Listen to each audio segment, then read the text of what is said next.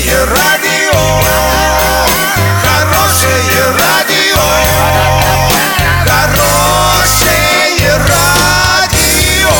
Радио Шансон. В студии с новостями Александра Белова. Здравствуйте. Спонсор выпуска магазин «Акватория тепла». Котлы, трубы, фитинги, смесители, душевые кабины и мебель для ванной комнаты. Улица Крайняя, 2А. Картина дня за 30 секунд. В центре Орска отремонтировали проблемный переезд через трамвайные пути. В Оренбуржье прогнозируют дожди. Подробнее обо всем. Подробнее обо всем.